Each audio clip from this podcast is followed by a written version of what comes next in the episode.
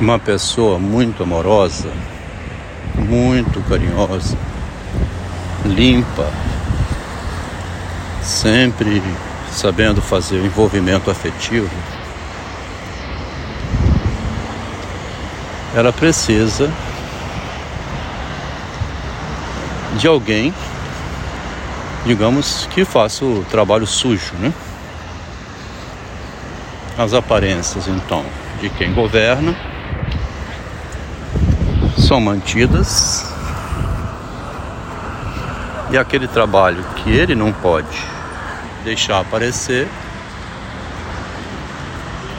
são feitas na calada da noite, nos contatos com quem vai fazer o chamado trabalho sujo.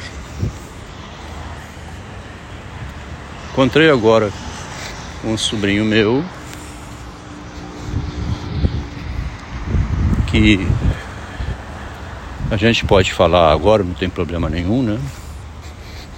A sociedade não recrimina mais.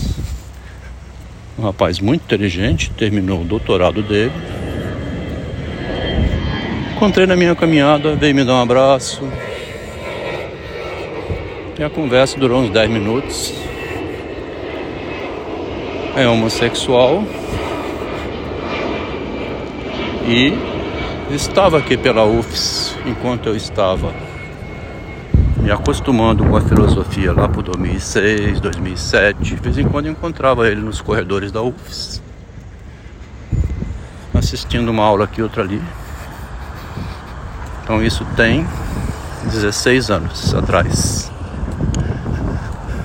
Estava com uns 18 anos, 17 ele. Chegando a 20. Deve ter uns 35 agora. Parece mais jovem até. Então, sendo homossexual, a mãe dizendo que talvez fosse preocupação do pai, que é médico, né? com a sociedade de Vitória, né? Você tem um filho gay? Sei que a mãe conseguiu que ele fosse morar no Rio. Esse casal, uma irmã minha, o meu cunhado médico, é muito parecido com o par, o casal, eu e minha esposa.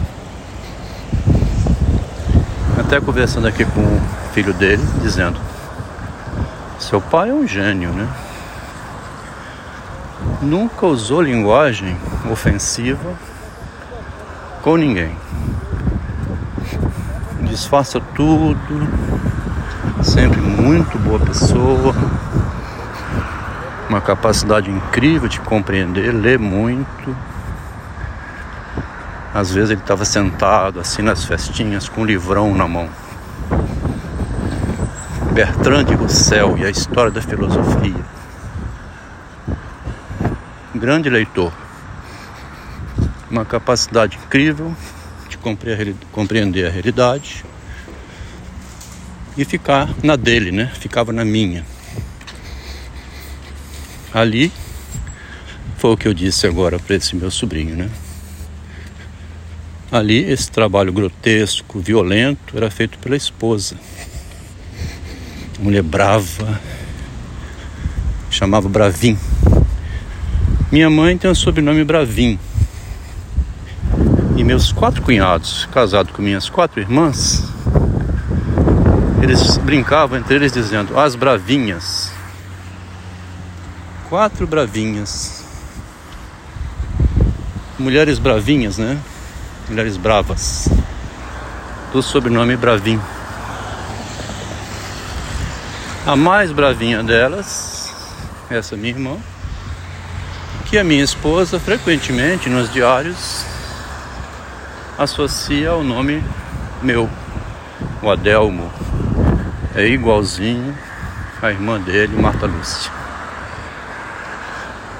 Estúpido, grotesco, violento, bravo Aproveitei o encontro com esse rapaz para fazer esse áudio, tá vendo que interessante? um empirista como eu, escreveu Machado. Um empirista como eu. Empirista que sou. Eu sou um homem empírico, né? Quando encontro alguém assim, tenho sentimentos. Os sentimentos produzem o que? A reflexão. A conversa com ele foi extremamente interessante. Mencionei para ele o dia que a minha mãe pediu quatro filhos para ir com ela, que ela queria escutar da boca do médico oncologista uma verdade. Percebia ela que estava enrolando, não dizia o que ela tinha. E o médico, na frente dos quatro filhos dela também, falou bem claro: Dona Glória, a senhora não tem mais quatro meses de vida, tá? Seu pulmão está completamente tomado. É um câncer que não deixa dor nenhuma, nem sequela nenhuma, não tem nem febre, nem tosse. E não tem como trocar um pulmão inteiro. Vai ficar respirando por aparelho. Ela saiu do consultório soltando foguete. Eu fiquei todo estremecido, né? escutando tanta sinceridade na boca de um médico. Ela saiu feliz da vida, sabendo de uma notícia que estavam mentindo para ela. Falei rapidamente essa história aqui pro rapaz. Dessa diferença entre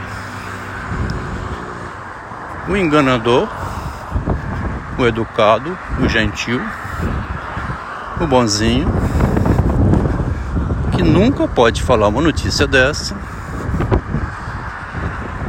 E uma notícia dessa, minha mãe encontrou alguém que falava, falasse isso na frente dela. Olha só a oposição entre a sinceridade, o trabalho sujo, né? A verdade é feia, é suja. É preciso ter arte para não morrer da verdade, diz o Nietzsche. Somente que a arte de enganar, a falsidade, a mentira, é justamente o contrário, é o que leva à morte. Em fevereiro de 2021, minha esposa veio me comunicar que a irmã estava com câncer que era um tumor benigno. Moramos no décimo andar, né? Quase eu pulei da janela. Como é que fala uma coisa dessa, sendo que um corpo jamais faz um tumor que faça bem a ele?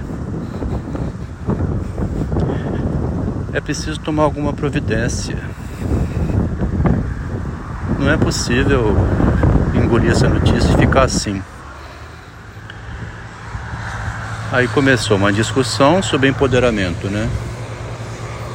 Eu não devia ter te falado isso, Adelma. Ela pediu sigilo absoluto. A irmã eu não queria que o bairro soubesse que ela tinha câncer.